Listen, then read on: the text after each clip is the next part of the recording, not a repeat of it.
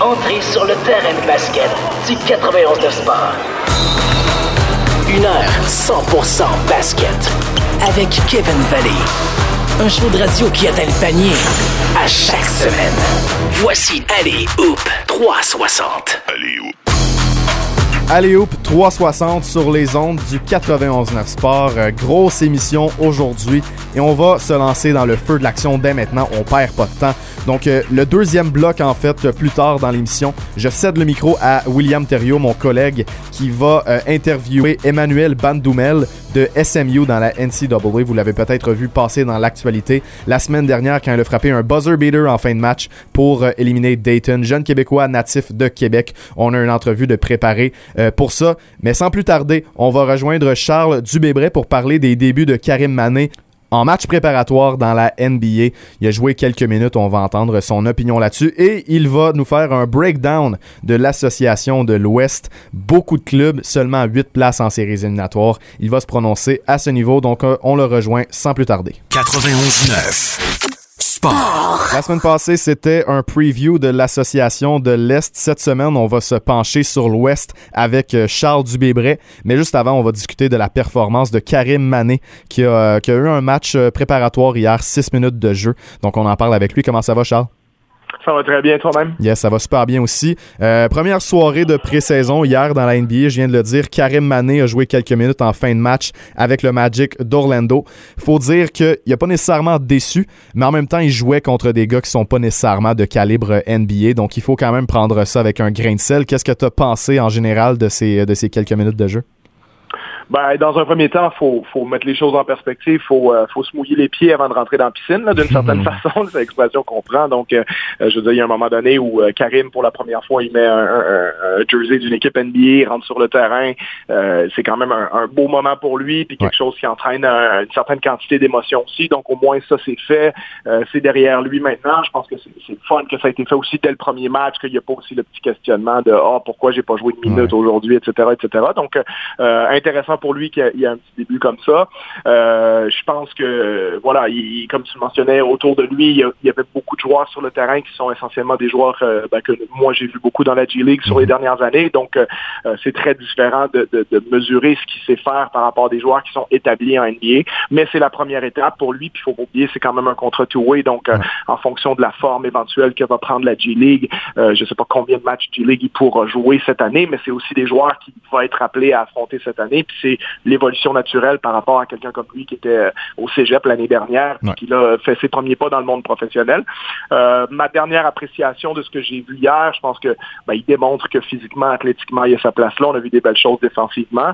Euh, puis la chose à faire attention aussi, c'est que même si l'échantillon est, est minime, euh, le lancer qui prend, c'est dans un monde qui qui pardonne pas. Donc les gens se font un jugement très vite et euh, l'histoire sympathique, je veux dire, pour nous au Québec, c'est c'est cool l'histoire Cégep, euh, réseau du sport étudiant, etc., directement à euh, le Magic d'Orlando, mais euh, je veux dire, dans la NBA, ils s'en foutent d'où il vient, puis quelle est son histoire derrière lui. Là, on est dans un monde où euh, c'est c'est la business, tu es payé un montant d'argent pour remplir un certain rôle. On veut voir euh, ce que tu fais, ce que tu sais faire, quel est ton niveau d'habileté quelles sont tes prises de décision, etc., etc. Donc, par exemple, le tir qui prend hier quand un joueur passe au-dessus de l'écran défensivement, euh, qui ça se termine en step back, euh, trois points avec une quinzaine de secondes encore sur le shot clock, ben c'est des choses que euh, éventuellement des gens vont dire euh, euh, ben, c'est une mauvaise décision, c'est pas le bon tir, il l'a pas mis dedans plus, elle n'est pas passé proche, etc., etc. Donc, bien entendu, c'est qu'un lancé, mais c'est exactement le genre de choses qu'il faut euh, surveiller quand on est dans sa position parce que les équipes vont poser un jugement là-dessus. Si cette situation-là se, se reproduit 5, 10, 15 fois, euh, il y a peut-être des équipes qui vont dire ben le joueur est trop loin dans sa courbe de développement. Par contre, si sa sélection est bonne puis qu'il joue sur ses forces beaucoup, là on va dire la courbe de progression est intéressante. Donc c'est un joueur qui peut-être dans euh, un certain nombre de mois, d'années, va être un joueur NBA. Donc on continue à investir sur lui. Donc euh, c'est plus un monde où il va y avoir une petite histoire sympathique derrière. C'est vraiment un monde où euh, tout le monde te regarde tous les soirs, tu es sous les feux de la rampe, puis euh, il faut que tu produises. Donc, euh, donc c'est un début. Euh, je suis content de voir, comme je disais, athlétiquement, physiquement, on voit qu'il y a sa place là. Euh, et puis progressivement de voir comment il peut peser un petit peu plus sur des matchs de pré-saison. On espère qu'on va le voir dans les trois prochains matchs. Oui, c'est une progression. On sait que c'est un projet à long terme, donc en, même temps, faut pas non plus être surpris par ça, par le fait qu'il n'est pas encore au niveau qu'on l'espérait. Mais bref, pas de Summer League cet été, un camp d'entraînement seulement de quelques jours, ça peut pas être facile pour un jeune joueur comme Karim, surtout qui débarque du cégep. Donc on, on met ça en perspective, on, on peut analyser cette première performance-là, mais ce n'est que le début de l'histoire de Karim Mané, peut-être dans la NBA éventuellement. Bon, euh, la semaine passée, Charles, on a parlé de l'Est, euh, on venait d'apprendre la transaction de Russell Westbrook.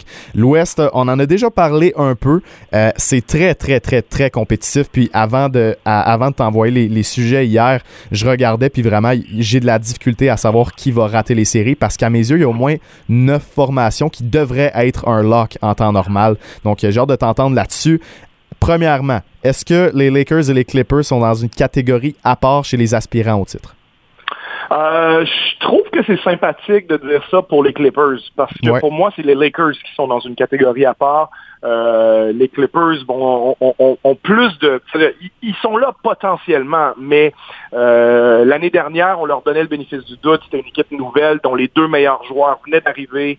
Euh, C'était comme si tout le monde, on, assumait que le fait de rajouter deux joueurs qui sont aussi deux joueurs euh, parfaits dans l'ère moderne du basket, des ailiers, capables de créer leur tir, bon shooter à trois points, excellent défenseur. Donc, parmi ce profil-là, disons que tu deux des quatre ou cinq meilleurs de la ligue dans la même équipe, donc dont potentiellement le meilleur en Kawhi Leonard. Mm. Euh, donc on a assumé que ça, plus qu'il y avait déjà en place, faisait que c'était peut-être les favoris euh, pour le titre NBA parce qu'il y avait les, les, les Harrell, Pat Beverly et compagnie autour pour euh, et Lou Williams pour pour complémenter. on s'est rendu compte que euh, la chimie d'équipe, tout ce que tu as besoin autour pour que ça fonctionne, était pas là. Puis ça a été problématique pour eux au point que les Nuggets, euh, qui ont beaucoup plus ces choses-là, qui ont plus de cohésion, ont réussi à les sortir des séries. Donc, les Clippers, avant de dire euh, je les mets sur le même pied que les Lakers, je pense que les Clippers peuvent gagner le championnat de l'NBA. Ils ont assez de mhm. talent, ils ont un effectif assez cohérent, ils ont fait un changement au poste d'entraîneur. Peut-être que ça va être payant pour eux. Quand Cleveland avait mis Tyron Lou, ça a été payant pour eux, ça peut l'être avec les Clippers aussi. Mais il reste qu'au jour d'aujourd'hui, je pense que les Lakers sont dans une classe à mhm. part. Déjà de un, parce que eux, ils ont prouvé euh, toutes les questions qu'on pouvait avoir il y a un an sur eux ils ont répondu à ces questions-là. La cohabitation de LeBron James avec Anthony Davis, la présence des, joueurs de rôle autour. Et euh, je pense que c'est clair que Rob Pelinka a amélioré l'équipe cette année mm. euh, en, adressant certains problèmes comme euh, la, création au poste de meneur de jeu. Ben, je veux dire, en guillemets, LeBron James a été leur meneur de jeu pratiquement la majorité des minutes l'année dernière, mais de pouvoir faciliter le travail pour LeBron en mettant la balle dans les mains de quelqu'un d'autre. On est allé chercher Dennis Schroeder. On a dû donner Danny Green pour ça, mais on remplace Danny Green par Wesley Matthews, euh, qui est peut-être bon légèrement moins bon que Danny Green au final, mais sur un contrat beaucoup plus avantageux pour mm. l'équipe, parce que Danny Green était quand même à 15 millions par année. Euh, tu vas chercher euh, de la profondeur à l'intérieur. Bon, JaVale McGee est bien sympathique, mais reste que Marc Gasol, même s'il est en déclin, il t'amène des choses que quand tu es les Lakers et que tu as des joueurs comme Davis puis James autour, sont intéressantes. Une, science du jeu défensive, une science de la passe en attaque et, du collectif. Donc, et, et Montrezl Harrell, euh, qui t'amène de l'énergie, qui te propose un joueur qui peut plonger au panier. Donc, si hmm. éventuellement Montrezl Harrell est, sur la deuxième unité avec Dennis Schroeder, ça, ça peut faire un pick and roll très, très euh, dangereux quand LeBron et Davis sont sur le banc. Donc, je pense qu'ils ont, ils ont, ils ont vraiment réussi à en bon français, à, plugger les trous comme il faut. Euh, ils, ont, ils, ont, ils, ont, réussi à, à, enlever certaines faiblesses qu'il y avait dans cet effectif-là. Donc pour moi, euh, je leur donne le bénéfice du doute. Puis pour moi, il n'y a personne qui est à leur niveau au jour d'aujourd'hui. Puis éventuellement, peut-être certaines équipes vont grimper et dire Ah, peut-être ils peuvent battre les Lakers, mais je ne mettrais pas les Clippers dans la même catégorie au jour d'aujourd'hui. Très d'accord. Euh, en tout cas, la, la saison n'est pas commencée encore, mais considérant ce qu'on a fait l'année passée avec les Lakers et les ajouts qu'on a fait cette année, à mon avis, c'est les favoris au titre et c'est même pas proche. Ça serait ma prédiction en jour d'aujourd'hui. Donc, si on fait le classement des aspirants au titre, donc les, les équipes qui auraient véritablement une chance de, de surprendre en séries éliminatoires puis d'aller gagner un championnat. On met les Lakers au sommet. Dans une catégorie en dessous, on aurait les Clippers. Mais quelles autres équipes aussi? Ben déjà, il faut nommer les Nuggets, euh, parce que déjà, je veux dire, si, euh, si les Nuggets parlaient français puis écoutaient ce qu'on est en train de dire, la première chose, tu as dit, tu, mets les Clippers avec les Lakers, mais pas nous, mais on les a battus, les Clippers, l'année passée. C'était nous qui étions en finale de conférence et non les, Clippers. Donc, euh, les Nuggets, je veux dire, déjà, tu as un des dix meilleurs joueurs de la Ligue avec Nikola Jokic, euh, Jamal Murray, en fonction de la saison qu'il a, mais je veux dire, en séries éliminatoires, il s'était clairement élevé parmi les 15 ou 20 meilleurs joueurs de l'NBA. C'était pas du tout son, son statut, je dirais, au début des séries, mais euh, si Jamal Murray peut jouer une saison complète au niveau de l'année dernière, ben, il va être un candidat pour joueur le plus amélioré, il va être un, candidat match des étoiles, même s'il n'y a pas de match des étoiles cette année, mais on comprend l'image. je veux dire, c'est ça. la progression naturelle de Jamal Murray, euh, c'est que cette équipe-là est très bien construite. Jokic est potentiellement le meilleur passeur de l'histoire des big men, avec tout le respect que j'ai pour euh, Arvidas Sabonis puis euh, Vladimir à l'époque, mais euh, jamais un, joueur intérieur a passé le ballon de manière constante comme Jokic le fait présentement, puis tous les grands experts le disent. Donc, je veux dire, d'avoir tous ces, attributs-là dans une équipe, puis des joueurs de rôle intéressants. Bon, à Denver, malheureusement, on a perdu Jeremy Grant, mais en même temps, s'il avait fallu payer 20 millions par année pour le garder, c'était peut-être pas une bonne idée, surtout qu'on veut faire un peu de place aussi pour Michael Porter Jr., qui s'est établi l'année dernière comme une excellente troisième option offensive pour eux. Mhm. Euh, les Nuggets étaient largement meilleurs lorsque Porter Jr. était sur le terrain. Je pense qu'ils étaient plus 20 par 100 possessions en moyenne sur le terrain lorsque Porter Jr. jouait. Donc vraiment un joueur offensif énorme, malgré ses, piètres performances défensives, mais on commençait dans la fin des séries à avoir plus d'efforts de ce côté-là euh, du terrain de sa part, euh, alors qu'au début des séries, il était complètement horrible. Mais je veux dire, une progression naturelle d'un très jeune joueur comme lui, euh, à droit à trois points, très athlétique. Je veux dire, Porter Jr., il faut pas oublier, avant sa blessure au dos à l'université, il était potentiellement le choix numéro un du repêchage qui s'en venait. Donc, euh, ça l'a fait dégringoler, mais on a peut-être une petite pépite d'or là-bas mhm. euh, à Denver avec Michael Porter, si son attitude peut, être bonne. Donc, j'aime beaucoup les morceaux qu'ils ont, puis on aurait signé Monte Morris, on aurait signé pour beaucoup moins d'argent Paul Millsap, qui est, oui, sur le déclin, mais peut quand même t'aider à, plein de niveaux. donc, on a, on a une équipe qui est intéressante. On a des, des, joueurs complémentaires. Donc moi, les Nuggets, je pense que c'est vraiment une équipe à surveiller dans l'Ouest. Euh, t'as peut-être, faut pas oublier que les Nuggets étaient contre les contre les Clippers en deuxième ronde par le résultat d'un tir qui a failli rentrer de Mike Conley euh, et qui est ressorti de manière assez euh, dramatique. Euh, et peut-être que la discussion serait complètement différente si ce lancer-là était rentré parce que c'est Utah qui aurait continué. Je pense que Utah est quand même relativement surveillé aussi parce que c'est un moment où on est all-in avec le, Jazz. On l'a vu l'année dernière, l'échange pour Mike Conley, on donne des choix au repêchage pour ça. on signe un gros contrat pour Bogdan, pardon pour euh, Boyan Bogdanovic. Donc, euh, ça, ça démontre à quel point, ben là, on, a notre équipe. c'est cette équipe-là qu'on présente. On a un excellent scoreur de périmètre avec Donovan Mitchell. On vient de lui donner une extension. Donc, ça, c'est réglé pour eux. Euh, éventuellement, il y a la situation de Gobert qui est hyper intéressante à suivre cette année. Qu'est-ce qui va se passer avec Rudy Gobert? Mais ça reste le meilleur protégeur de panier de la NBA défensivement. Donc, pour moi, euh, cette équipe-là a vraiment plein de beaux morceaux, même si on n'a pas vu encore en séries éliminatoires jusqu'où ça pouvait les amener, mais le potentiel, à mon avis, est là. Euh, Joe Ingles est un excellent joueur aussi. On, est, on avait des problèmes lorsque Gobert sortait du terrain. On, on est allé rechercher Derek Favors, euh, qui était parti pour un an. Derek Favors, je pense qu'on a un peu surpayé pour le récupérer, mais ça règle quand même un problème pour eux. Donc, est-ce qu'on va avoir assez de profondeur sur le périmètre, à part Jordan Clarkson, pour aller jusqu'au bout? Ça, j'en suis pas certain. Euh, mais c'est une équipe qui pourrait avoir un parcours un peu comme les Nuggets ont eu l'année dernière. Ça, ça me surprendrait pas complètement non plus. Donc le Jazz, je les mettrais dans cette catégorie-là. Et euh, je suis très intrigué de voir deux autres équipes aussi. Euh, premièrement, les Blazers de Portland, ah de par les additions qu'ils ont faites. Ben, parce que maintenant, avec la présence de Covington, avec l'addition, je veux dire, Nurkic était très très bon dans la bulle à Orlando quand il est revenu de sa blessure. On va voir le retour de Zach Collins. On a re-signé Carmelo Anthony. On est allé chercher Derrick Jones à Miami. Donc, ce qu'on n'avait pas à Portland, c'était des alliés qui peuvent jouer pas mal de minutes et être mhm. performants défensivement. Carmelo remplissait le rôle, disons, au niveau offensif. Mais là, on a encore Carmelo dans un rôle qui va certainement être réduit. Mais si tu veux être plus fort défensivement, ben, tu as quand même Covington qui fait le travail. Derrick Jones peut faire le travail. À l'intérieur, Nurkic, tu as, Enes Kanter qui avait été bon avec eux il y a quelques années, euh, qui peut t'amener quelques minutes. Éventuellement, euh, Harry Giles aussi sur un contrat minimum qui a démontré des flashs intéressants à Sacramento s'il peut rester en santé. Euh, et bien entendu, les performances surhumaines de Damien Lillard avec un deuxième créateur comme CJ McCollum. Donc, j'aime bien comment cette équipe-là est construite. Je pense que Terry Stotts est un, très bon entraîneur aussi. Donc, il faut surveiller quand même les Blazers. faut pas complètement oublier que cette équipe-là était en finale de conférence il y a deux ans. Donc, mais en même temps, l'Ouest est, comme tu disais, est très, très dur et j'ai une, bêtise, mais il suffirait d'une blessure à McCollum ou d'une blessure à, à Lillard pendant trois semaines, puis ça mhm. peut tout changer aussi. et la dernière équipe, les Mavericks de Dallas, parce que tout simplement Luka Doncic est un joueur phénoménal, sans vouloir parler trop vite, puisqu'il a seulement joué deux ans, mais Luca a un potentiel pour que le jour de sa retraite, peut-être, il sera un des 15 ou des 10 plus grands joueurs de l'histoire de l'NBA. Donc, encore une fois, on parle d'une discussion qui aura lieu dans 15 ans, mais un joueur qui est à son niveau, à son âge, ça s'est pratiquement jamais vu dans l'histoire de la Ligue. Euh, c'est comme s'il n'y avait déjà pas vraiment de solution contre lui.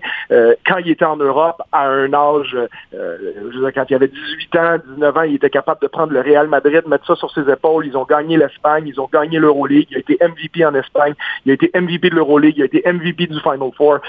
Ça s'était jamais vu un joueur qui avait ce niveau-là en Europe à son âge. Et puis, deux ans après son, repêchage, le joueur est à peu près à 29 points, 10 rebonds, 9 passes décisives par match, euh, des stats de, jeux vidéo là, quasiment. Euh, donc, pour peu que, ça dépend beaucoup aussi de la santé de Porzingis, mais pour peu que Porzingis serait en santé, euh, que Dwight Powell revient bien de sa, blessure. Euh, lui était vraiment un, partenaire de pick and roll phénoménal avec Doncic. Donc, on a une très, très belle équipe qui est en train de se construire à Dallas. On l'a vu, ils ont, fait très peur aux Clippers en première ronde l'an dernier. Mm. Il ne faudrait pas se surprendre qu'ils passent un cap encore plus cette année. Euh, ça va dépendre, en fait, surtout de leur côté de leur défense, parce mm. que offensivement, ce que les gens ne savent pas, c'est que Dallas, l'année dernière, avait statistiquement la meilleure attaque de l'histoire de la NBA, l'attaque la plus productive.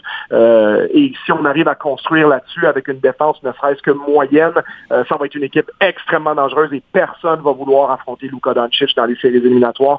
Donc pour moi, ça c'est mon deuxième tiers d'équipe où euh, toutes ces équipes-là, bien sûr, je pense que les Clippers sont une coche au-dessus de par la présence de Kawhi Leonard et Paul George, mm-hmm. mais euh, les autres équipes sont pas si loin derrière et comme les Nuggets sont fait l'année dernière, il faudrait pas surprendre qu'une de ces équipes-là peut-être atteigne une finale de conférence. Moi, moi j'ai très hâte de voir euh, les Mavericks. Luka Doncic peut-être mon favori au MVP en, ce moment. à son mm-hmm. âge, avec le, storyline des médias, un gars qui frôle le 30 points, euh, le triple-double en fait de 30 points, j'ai vraiment hâte de voir ce qu'il va faire. Aussi avec l'ajout de Josh Richardson, je pense que ça va faire du bien sincèrement défensivement.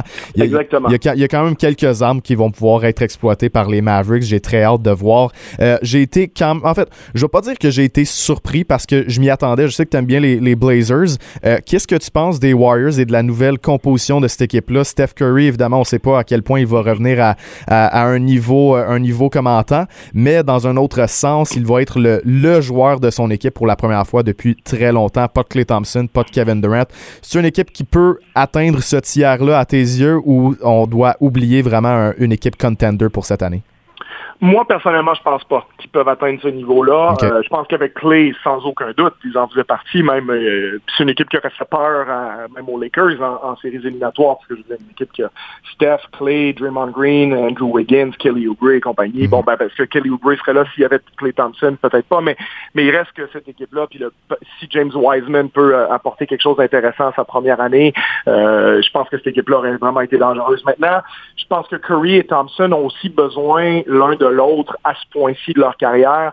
Euh, je pense que Steph va avoir une saison phénoménale. Alors ça, c'est mon opinion, mais je serais vraiment pas surpris que je veux dire, sa blessure de l'année passée, c'est une blessure euh, euh, qui n'aura pas d'impact à long terme. Hein. C'est une fracture d'os à la main, donc c'est pas quelque chose comme un, tendon d'Achille ou un genou ou quelque chose qui, te ralentit carrément sur le terrain.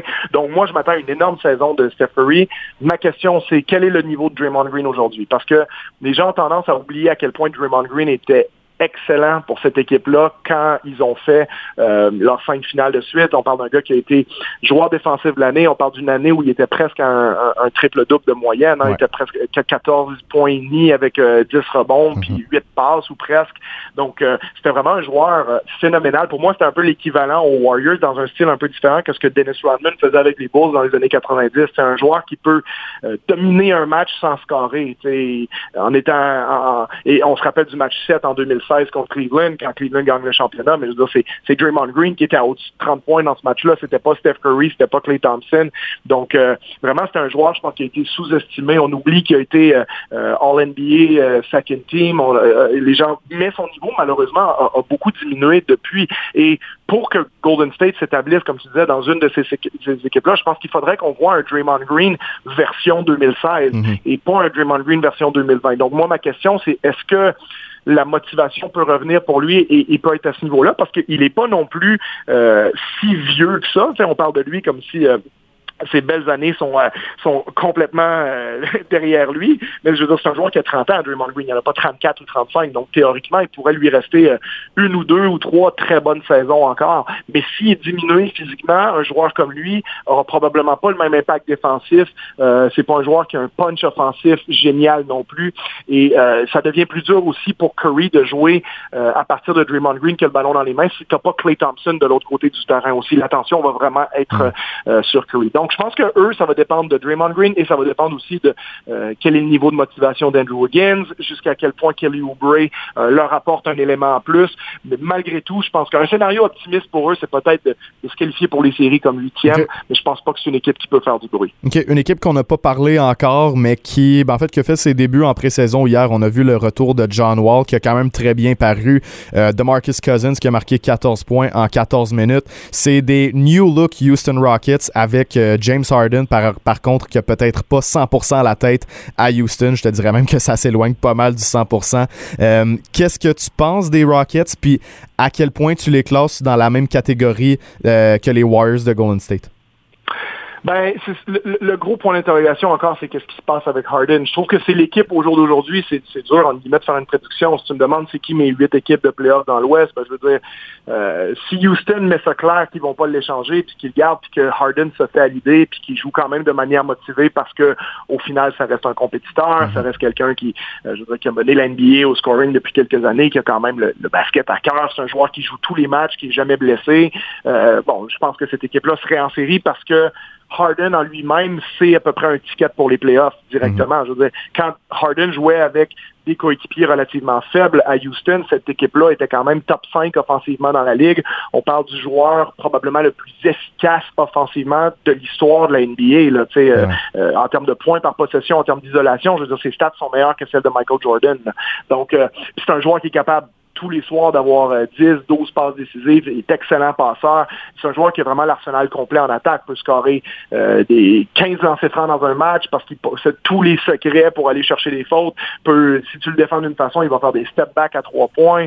Euh, peut opérer en pick and roll, peut opérer en isolation. Puis c'est, je pense qu'aujourd'hui, c'est extrêmement facile de, frapper sur Harden, sur ses faiblesses, sur, sur comment il, il se comporte. Puis je justifie pas ce qu'il fait en ce moment. Au contraire, mais faut pas oublier que si à un moment donné, ce gars-là se met à jouer, puis que peut-être le fait de voir que, ah, tiens, John Wall est, euh, a de l'énergie, il est pas, il est pas si mal, ah, tiens, DeMarcus Cousins nous amène ça, Christian Wood nous amène ça, plus les gars qu'on avait déjà en place, les, les PJ Tucker, Eric Gordon, Daniel House, tout ça. Ah, ben, tiens, finalement, on n'est pas si mauvais. Je veux dire, une équipe qui a James Harden peut difficilement rater les séries parce que je vois pas comment cette équipe-là serait pas une des cinq meilleures attaques de la parce que juste avoir James Harden, dans les dix dernières années, ça te met dans les cinq meilleures attaques de la Ligue. Et souvent numéro un, euh, comme ça a été le cas pendant plusieurs saisons. Donc, euh, mais la, la réalité, c'est que Houston, si tu échanges Westbrook, si tu échanges Covington, comme tu as fait, ça veut dire que tu as aussi un peu les yeux sur le futur. Tu essaies de te refaire un peu parce que tu avais mhm. perdu tous tes choix repêcheurs dans les échanges pour Chris Paul, etc. Donc, euh, c'est une équipe qui a quand même commencé à démontrer qu'ils veulent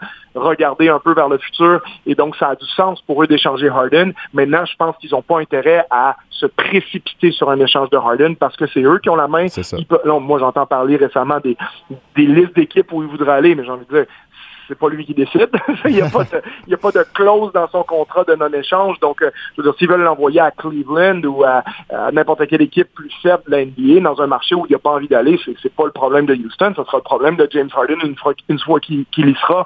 Donc, euh, eux, ils ont tout intérêt à laisser les enchères monter, à peut-être laisser la saison commencer.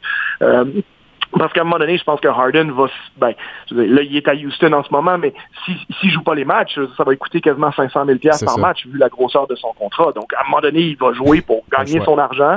Euh, on verra le niveau de motivation qu'il a, mais il y a sûrement une des bonnes équipes de l'NBA dont le niveau sera pas celui attendu. Puis là, peut-être, si les Nets commencent mal l'année, si les Sixers commencent mal l'année, peut-être à un moment, on se dit, ben, finalement, on aimerait ça avoir Harden, puis on va augmenter notre offre un peu. Donc, je pense que Houston a intérêt à être patient, peut-être attendre à la limite des échanges au mois de mars voir jusqu'à quel point une équipe est peut-être capable de rajouter un ou deux choix au repêchage dans, dans son offre pour l'obtenir. donc, je m'attends, moi, personnellement, à ce qu'il soit échangé éventuellement, mais je pense pas que c'est nécessairement dans les prochains jours parce que Houston, comme je disais, a le contrôle sur cette situation-là.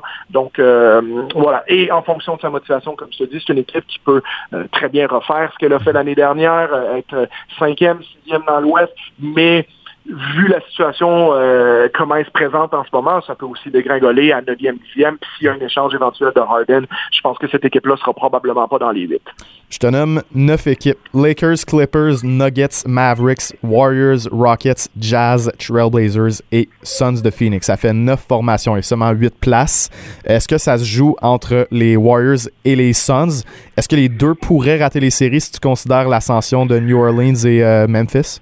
Moi, je mettrais New Orleans dedans. Euh, honnêtement, j'ai une certaine confiance envers euh, leur équipe actuelle, euh, mais je pourrais me tromper aussi là-dessus. C'est-à-dire qu'entre eux et les Grizzlies, qui sont des équipes qui étaient l'année passée quand même en, ascension avec des jeunes joueurs, je pense que les Grizzlies sont un peu plus loin encore de ce mm. moment-là parce que, je veux dire, à moins que que John Morant euh, passe un autre cap cette année puis devienne un candidat MVP ou je sais pas, euh, Jaron Jackson le fasse, mais je pense que le scénario le plus plausible à, Memphis, c'est que ces joueurs-là aient une, progression euh, tranquille, disons. c'est des joueurs qui sont quand même encore très jeunes. On a quand même certaines faiblesses sur l'effectif encore au jour d'aujourd'hui. Je pense que Dylan Brooks, qui est un très bon joueur, mais Dylan Brooks a un trop gros rôle offensif, ce qui diminue son efficacité. Dylan Brooks, il faudrait que Jaron Jackson et Morant et éventuellement peut-être un autre joueur augmentent leur niveau, ce qui fait que Dylan, Brooks pourrait euh, voilà, rétrécir de 20% ce qu'il fait, puis je pense qu'il serait euh, au final meilleur dans ce rôle-là.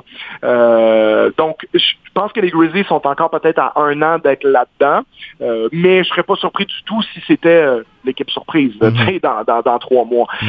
les Pélicans, pour moi, ben, avec, avec tout le talent qu'ils ont, euh, c'est une équipe qui va pouvoir être vraiment extrêmement physique s'ils le veulent en mettant Williamson puis, euh, puis euh, Steven Adams un à côté de l'autre, vraiment deux, deux joueurs euh, extrêmement costauds et, puissants. on a quand même de la création sur le périmètre. On a des joueurs comme, je veux dire, la, présence de Bledsoe, Lonzo Ball, Brandon Ingram et, et Gigi Reddick pour avoir un peu de spacing et, créer des, des, actions où on peut tirer de loin. je pense qu'éventuellement, les uns peuvent bénéficier des autres. Maintenant, il manque un peu de de shooting extérieur dans cette équipe-là, donc ça va être ça le point d'interrogation. Mais euh, disons Bledsoe, encore une fois, on, se focalise un peu trop sur le fait qu'il était pas bon en série avec Milwaukee parce qu'en saison régulière, il y a deux ans, c'était All NBA Defensive euh, First mhm. Team.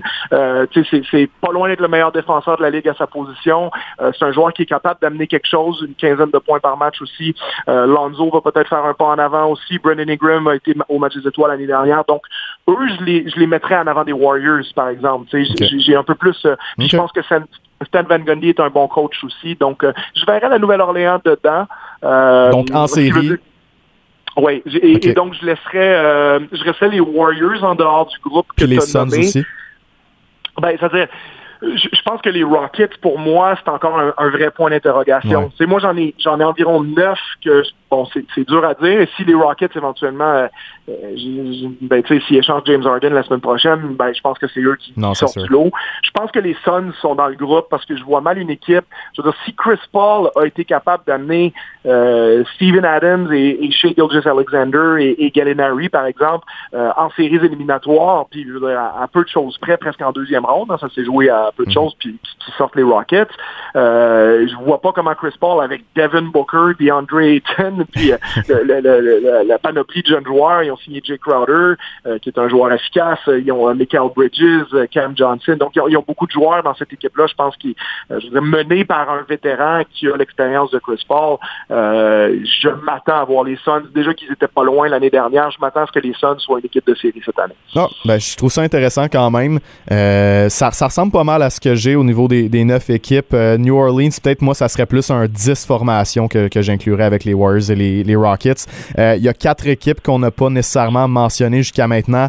Euh, est-ce que pour toi, les Timberwolves sont complètement hors de la course? Est-ce que c'est dans la même catégorie que, mettons, OKC, San Antonio, Sacramento? Euh, ils, sont ils sont pas nécessairement dans la même catégorie parce que leur profil d'équipe est vraiment différent. Eux, ils vont essayer de pousser, tandis que Sacramento, San Antonio puis OKC, je pense qu'on va se, on va rapidement décider qu'on y va pour un choix au repêchage. Ben, je, je, sais pas, parce que c'est quand même Greg Popovich qui coach à San Antonio. Tu sais, c'est, puis t'as des joueurs aussi, je veux dire, tu vas pas expliquer demain matin à DeMar DeRozan puis le Marcus Aldridge qu'on est en train de, de, de, faire du, bon mhm. vieux tanking puis qu'on veut des à repêchage. Je veux dire, le Marcus Aldridge a 35 ans puis euh, DeMar DeRozan est dans sa dernière année de contrat. Il va être agent libre l'été prochain.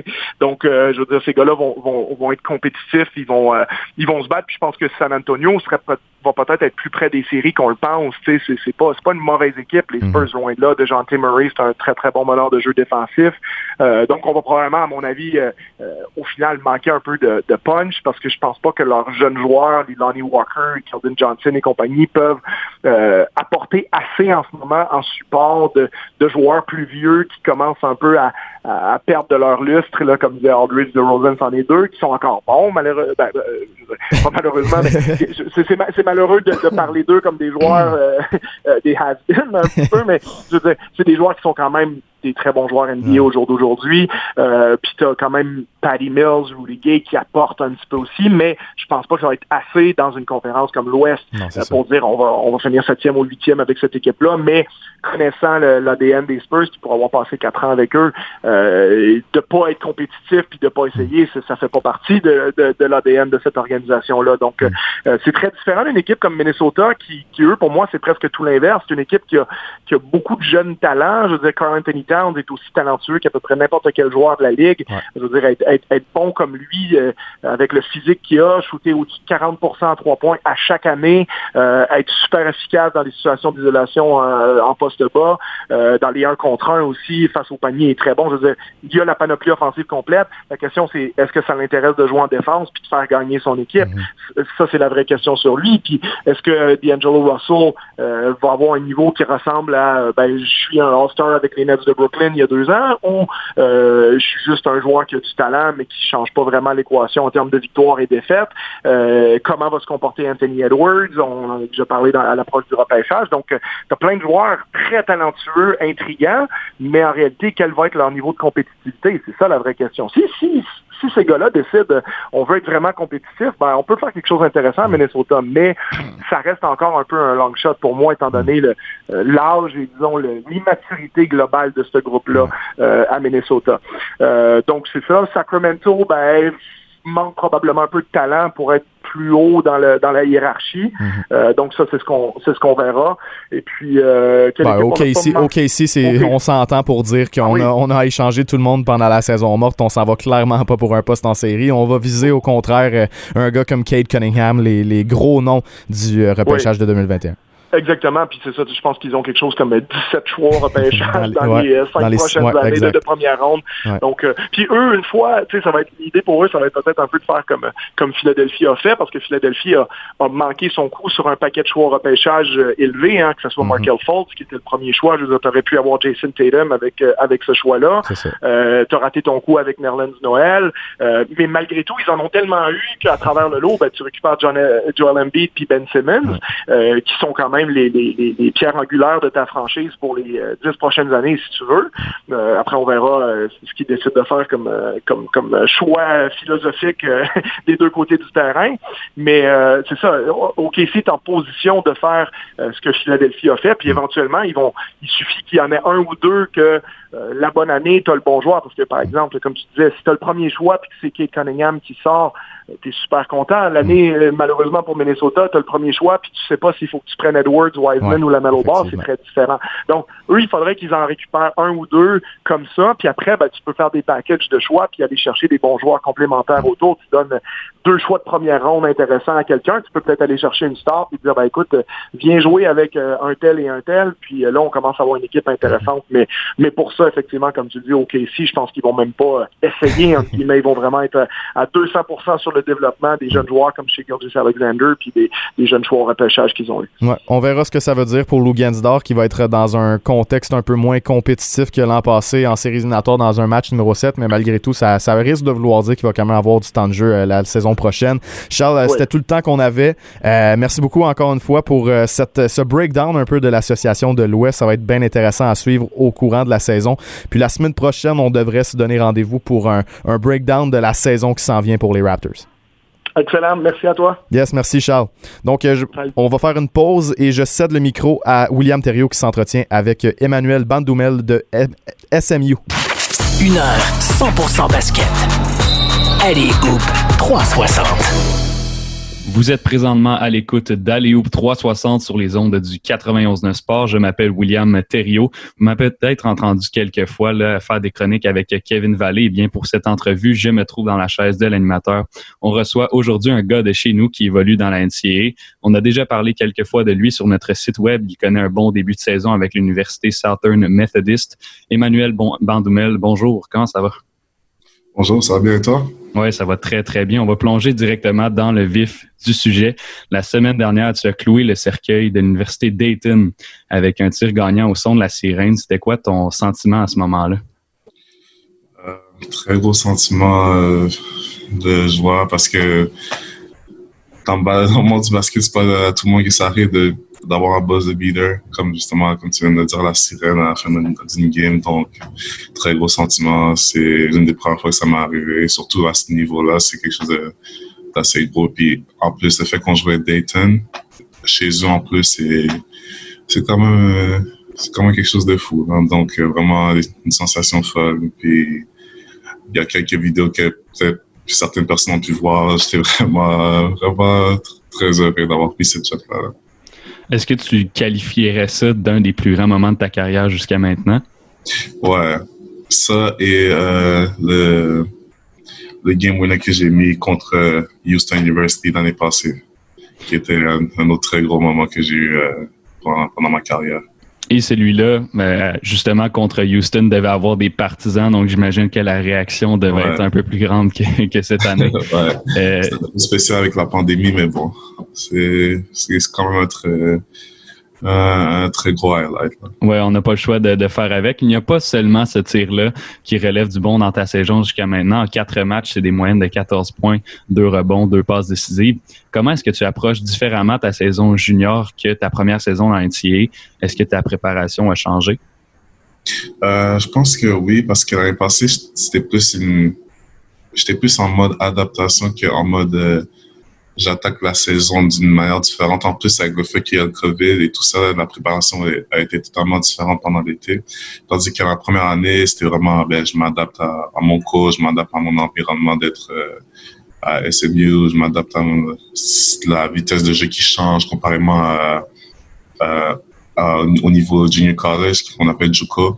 Donc, je pense que l'année passée, je me suis dit, bon, ben, je me suis adapté, j'ai quelques bons, bons matchs, puis par la suite, il y en a certains que je joue un peu moins bien. Puis cette année, je me suis dit, bon, ben, j'ai appris, donc je vais utiliser tout ce que j'ai appris l'année passée, puis de mettre en pratique maintenant. Maintenant, j'essaie dans quel environnement je suis, donc je sais à quoi m'attendre. Et j'ai juste continué de gagner plus de confiance euh, de jour en jour. Puis pendant l'été, je me, justement, je, je prépare en sorte de être l'un des meilleurs joueurs de cette équipe-là, vraiment de montrer, puis de justement être comme il y a, y a aucune question que ne sera pas le meilleur joueur de cette équipe-là. Donc c'était vraiment ce genre de préparation là que j'avais. Puis en plus avec la pandémie, je me suis dit bon ben, regarde, on va pas avoir beaucoup de chances de jouer. Peut-être qu'on va avoir beaucoup de games, peut-être qu'on va pas en avoir beaucoup. Donc je me suis dit regarde, il y a pas beaucoup de games que je peux avoir. Donc chaque game je dois prendre avec c'est un blessing. C'est je suis vraiment chanceux de pouvoir jouer à chaque jour. Donc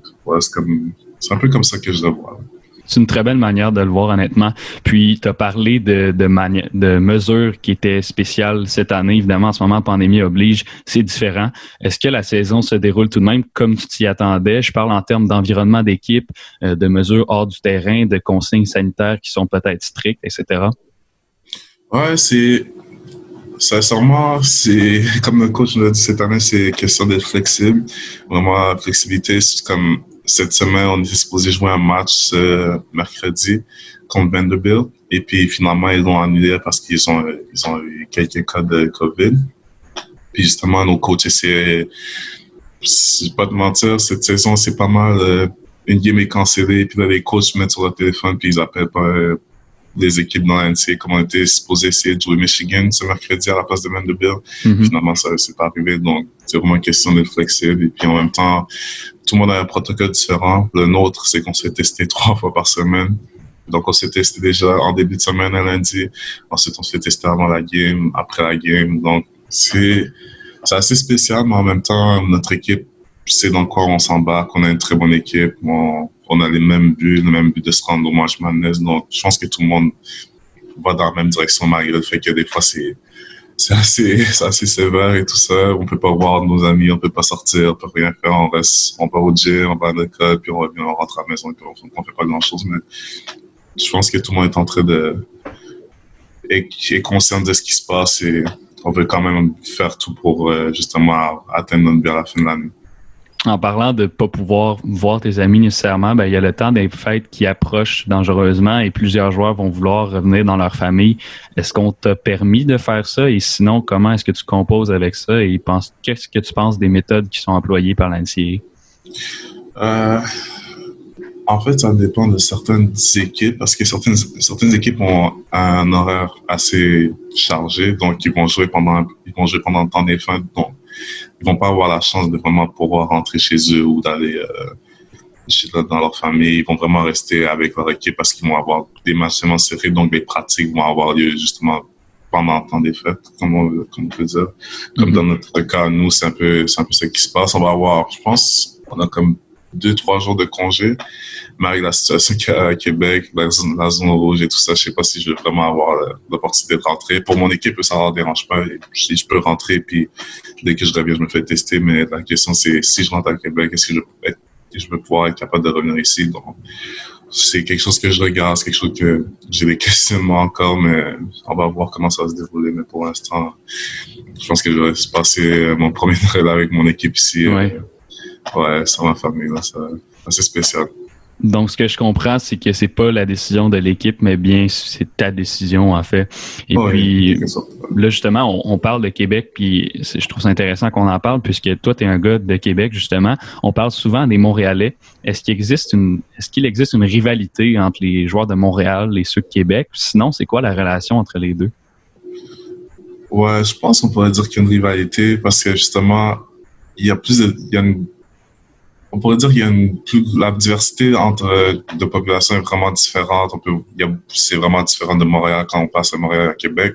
En même temps, je pense que le bassin de, de basket c'est vraiment formé un peu plus à Montréal qu'à Québec. À Québec, c'est un peu mm-hmm. plus hockey, mais justement, il y a la diversification. Le basket, c'est le basket, le foot, le soccer, comme monté. Donc, je pense que la rivalité est là dans un sens que Montréal aime ça me prouver que ouais, c'est nous les meilleurs de, la province dans tel sport, dans le sport-ci, dans sport. Donc, je pense que c'est plus dans ce sens-là qu'il y a une rivalité puis qu'ils veulent prouver que genre, ouais, peut-être qu'à Québec, vous êtes bon hockey, mais au baseball, whatever, mais nous, c'est, c'est ça qu'on fait. c'est comme leur identité dans un sens. Donc, je pense que il y a une petite rivalité de ce côté-là. Et puis, je pense que nous aussi, ceux qui viennent de Québec, on veut prouver que, ouais, on est capable de, on est bon aussi. En tout cas, pour moi, c'était comme ça que je le voyais. C'était genre, à chaque fois que je veux contre une équipe de Montréal, c'était comme, ben, vous êtes nice, mais on a aussi des joueurs. Là. Si on a du talent, on va prouver qu'on est encore assez bon pour euh, justement vous battre. On est juste plus fort que vous, littéralement. Tant qu'on parle de Québec, il y a un autre joueur dans ton entourage, en fait, assez près. Ton grand frère euh, Jim Bandoumel, qui vient lui aussi de Québec, a joué dans l'NCA, puis ensuite chez les professionnels. Comment est-ce que ton frère t'a aidé dans ton cheminement basket? Est-ce qu'il y avait un rôle d'exemple, de mentor pour toi? Ah, les deux. Le rôle d'exemple et autant de mentor. Il a vraiment fait son rôle de grand frère de montrer, parce que dis justement, il a, il, a il a fait ce parcours-là, mais il savait pas. au fond, il faisait à l'aveugle. C'est littéralement comme, comme ça qu'il il dit. Qu'il dit, il l'a fait à l'aveugle parce que c'est la première fois qu'il rentrait dans, qu'il rentrait dans ce processus-là de, OK, je suis assez tendu pour aller jouer aux États-Unis, mais je sais pas, comme, c'est quoi qu'il me faut, où est-ce que je dois aller, qu'est-ce, comme, à qui je dois faire confiance. Donc, lui qui a justement parcouru ce chemin-là, il savait c'était quoi les embûches, il savait c'était quoi qui, qui me fallait, donc il était il m'a littéralement montré tout. Il m'a littéralement dit, bon, ben, regarde, fais pas cette erreur-là, comme je l'ai fait? Euh, ce, truc-là, il me le fallait plus tôt. Ben, regarde, travaille là-dessus, puis justement, fais en sorte que tu l'aies, puis que tu sois correct là-dedans. C'est vraiment, ça a vraiment été un mentor. Il m'a vraiment accompagné dans même mes visites pour mon choix de, l'université. Il m'a accompagné dans tout ça. Donc, il était là justement à ma visite officielle avec, euh, pour SMU. Donc, ouais, c'était vraiment un gros mentor jusqu'à ce jour encore. On parle basket euh, à chaque jour, on parle euh, autant de la vie, autant de basket. Donc, littéralement, il va, il m'a montré le chemin, si je peux dire ça comme ça. Et puis, jusqu'à maintenant, il, il continue de donner des conseils autant pour dans la vie de tous les jours comme autant sur le court. Donc, euh, ouais, un gros mentor pour moi.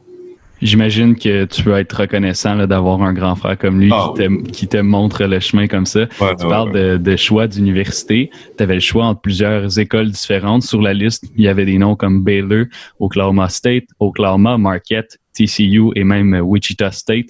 Toi, tu as choisi SMU, donc Southern Methodist. Quelles sont les raisons qui t'ont poussé à choisir celle-là plutôt que d'autres? Qu'est-ce que SMU a de plus que ces universités que je viens de nommer?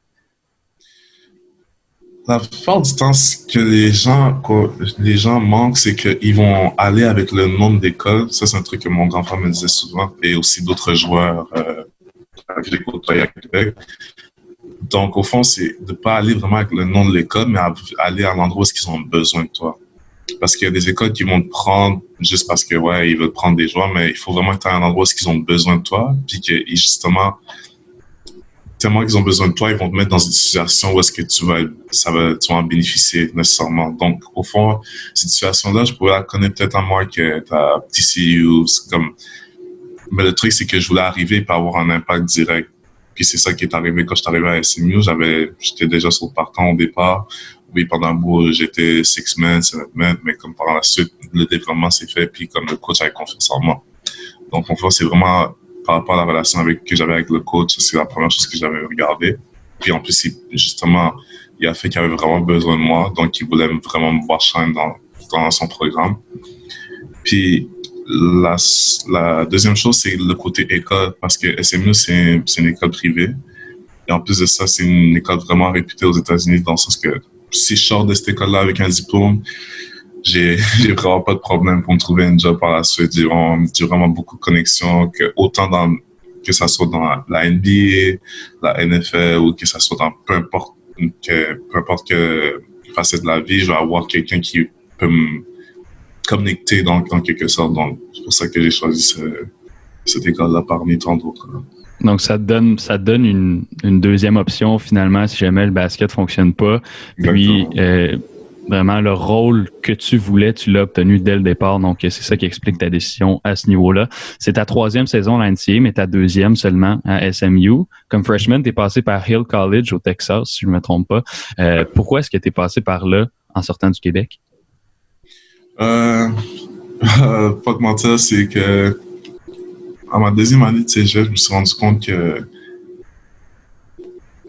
c'était comme un peu, j'étais short dans mes cours et mes crédits au cégep, donc ça allait faire en sorte que j'allais rester une, euh, une, année en extra. Donc, je pense une chose que je voulais faire. Je me suis dit, bon, ben, si j'ai l'opportunité de partir maintenant, je vais partir. en plus, c'était mieux pour moi dans le sens que, pas pour dire que je perdais mon, perdais mon temps entre guillemets à Québec, mais plus pour dire que si je me mets dans un environnement où je dois jouer contre des gens qui sont qui être initiés ou qui vont justement qui sont à un niveau plus élevé que que le jeux, ça va nécessairement me pousser à m'améliorer moi aussi, puis ça va nécessairement me pousser ma, mon justement à comme faire un level up dans mon dans mon dans mon jeu. Donc c'est pour ça que je me suis dit bon ben s'il y a pas grand chose qui m'attend à Québec puis que justement ça se sent pas trop bon côté école, côté mes années d'éligibilité euh, autant NCA puis au cégep, je me suis dit, pourquoi pas juste essayer puis faire le saut puis aller directement à L College comme j'ai fait, qui est un junior college. Donc, c'est pour ça que je me suis dit, ouais, je vais aller là-bas directement pour justement faire comme un reset, repartir à zéro puis vraiment me mettre dans l'environnement de, ouais, c'est ce que je vais faire pour les prochaines années. Donc, pour toi, l'année à Hill College, pour toi, Emmanuel Bandoumel, c'était une année de transition, une année de, reset, de, départ à zéro. Euh, on, je, veux, je veux un peu faire euh, le point sur ton style de jeu sur le terrain. Tu es un garde de 6 pieds 4, euh, selon ce que j'ai sur ESPN. Mm-hmm. On peut en, on m'en veut en savoir plus sur ton style de jeu. C'est quoi tes forces? C'est quoi tes faiblesses? Sur qui est-ce que tu bases ton jeu? Mes forces, jusqu'à maintenant, je pourrais dire que je suis un guard athlétique et long. Donc, ça, c'est justement un atout que, que beaucoup de joueurs, euh, beaucoup de scouts NBA ou beaucoup de scouts NCAA regardent, c'est le fait que genre je peux utiliser mon, je peux utiliser la longueur de mes bras parce que j'ai un wingspan de 6-8. Mm-hmm. Et il y a aussi le fait que je sois athlétique. Je cours, je me déplace quand même assez vite latéralement. Et puis, j'ai un très bon sprint. Même chose pour mon, mon first step.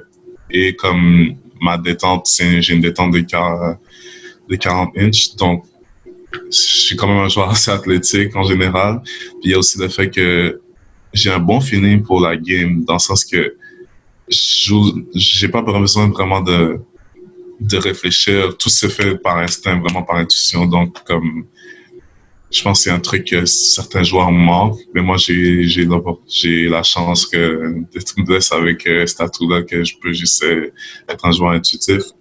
Et le fait que j'ai, que je suis un très bon shooter de trois points ben, en fait, un shooter en général, autant que ce soit dans, dans mid-range, que ce soit à trois points, je suis un très bon shooter. Puis, je pense que c'est vraiment des choses qui, qui font en sorte que je suis un très bon joueur. Autant défensivement aussi. La défense, c'est un truc que, que, que je pourrais dire que j'aime littéralement, que je tombe en amour avec la défense. C'est quelque chose que, qui, me, qui me démarque un peu, un peu plus de tout le monde aussi. Ça, c'est quelque chose que les entraîneurs aiment beaucoup entendre, les joueurs qui aiment se jouer en défense. Euh, tu me parles beaucoup de tes forces. Est-ce que tu as des aspects de ton jeu que tu as à travailler? Ah ouais, beaucoup de... Parce qu'en ce moment, j'essaie de faire la transition de, de, passer de shooting guard un peu plus à point guard, parce que ça va être comme ma, ça va être ma position réelle quand je vais entrer NBA. J'essaie de me baser ma game un peu comme Drew Holiday, qui joue pour les Milwaukee Bucks puis qui joue avec euh, New Orleans l'année passée. Donc, je base un peu ma game sur lui, que oui, c'est un, c'est un combo guard dans le sens, il joue shooting guard, mais c'est en même temps, c'est un point guard. Puis j'essaie au fond de comme, d'améliorer mes, d'améliorer mon dribble. Ça, c'est une partie de ma game qui, qui, qui je dois travailler encore plus. Et puis aussi mes décisions en tant que guard parce que c'est, c'est quand même spécial, mais il y a une grosse différence entre être un shooting guard puis être un point guard puis d'agir comme un point guard. Donc, c'est vraiment cette adaptation-là que je dois faire de être capable de voir les choses en, de voir les choses plus en, en grand que genre, vraiment avoir comme des œillères puis voir juste une petite partie du jeu, mais je dois être capable de penser avant tout le monde, être capable de trouver mes, mes joueurs plus facilement. Donc, je pense que c'est une partie de ma game que je m'améliore puis que je trouve que ça, ça devient plus, la game se ralentit, comme on dit, mais je suis encore en train de travailler là-dessus puis c'est, c'est quelque chose en développement toujours ce que je comprends, c'est que l'objectif cette année, c'est vraiment d'être capable de faire cette transition-là du numéro 1 vers le, ben, du numéro 2 vers le numéro 1, en fait. Euh, ultimement, l'objectif, euh, ton objectif basketball, euh, qu'est-ce que c'est? Mon objectif basketball, personnellement, pour moi, c'est de me rendre NBA, ou sinon de jouer overseas, jouer en Europe, ou peu importe, en Afrique, peu importe. Mais c'est vraiment jouer NBA, puis vraiment justement d'être le premier québécois à qu'on a à ce niveau-là et puis de justement inspirer le plus de gens possible à, être comme hey si lui l'a fait ben c'est possible pour euh, d'autres joueurs de le faire. Donc c'est vraiment quelque chose que que je prends à cœur. Puis sinon ben un autre but que je me suis mis pour cette année par contre ça c'était de me rendre au March Madness. Euh, c'est un gros rêve que j'ai depuis longtemps mon frère n'a pas eu la chance de faire, donc je voulais avoir justement l'opportunité, puis justement pouvoir dire que ben, je me suis rendu dans le match Puis j'ai pu me rendre plus loin avec mon équipe. Donc c'est vraiment un but que le mon but à long terme et mon but à court terme que je me suis mis. Emmanuel Bandoumel, on va te souhaiter de pouvoir te rendre d'abord jusqu'au March Madness et ensuite euh, d'être euh, un des prochains Québécois qui pourrait faire le pas euh, jusque dans la NBA. C'est déjà tout le temps qu'on a pour cette entrevue. Merci d'avoir pris de ton temps pour nous l'accorder. On te souhaite la meilleure des chances dans ta saison. Vous venez d'entendre William Thériault pour au 360 sur les ondes du 91-9 Sport. Kevin Vallée, je te renvoie le ballon. On remercie William pour cette entrevue avec Emmanuel Bandoumel, le jeune Québécois qui évolue à SMU. Toujours intéressant de donner de la visibilité à nos jeunes de chez nous qui brillent aux États-Unis dans le système collégial. C'est ce qui complète notre émission Alléoupe 360 sur les ondes du 91.9 Sport. Comme à chaque semaine, je vous invite et vraiment faites-le Alléoop360.com, notre site web, évidemment, on publie des nouvelles de la NBA et de la NCAA, des beaux graphiques, des bons articles et tout ça. Si vous voulez suivre l'actualité du basketball, ben c'est là que ça se fait. Et puis, euh, évidemment, sur les réseaux sociaux, manquez pas ça. Sincèrement, on a du très, très, très bon contenu. Merci d'avoir été là. Merci aussi pour les beaux commentaires que je reçois à propos de l'émission. Et restez là parce qu'au retour, c'est mon ami, mon coloc, Charles-Alexis Brisebois, dans Passion MLB.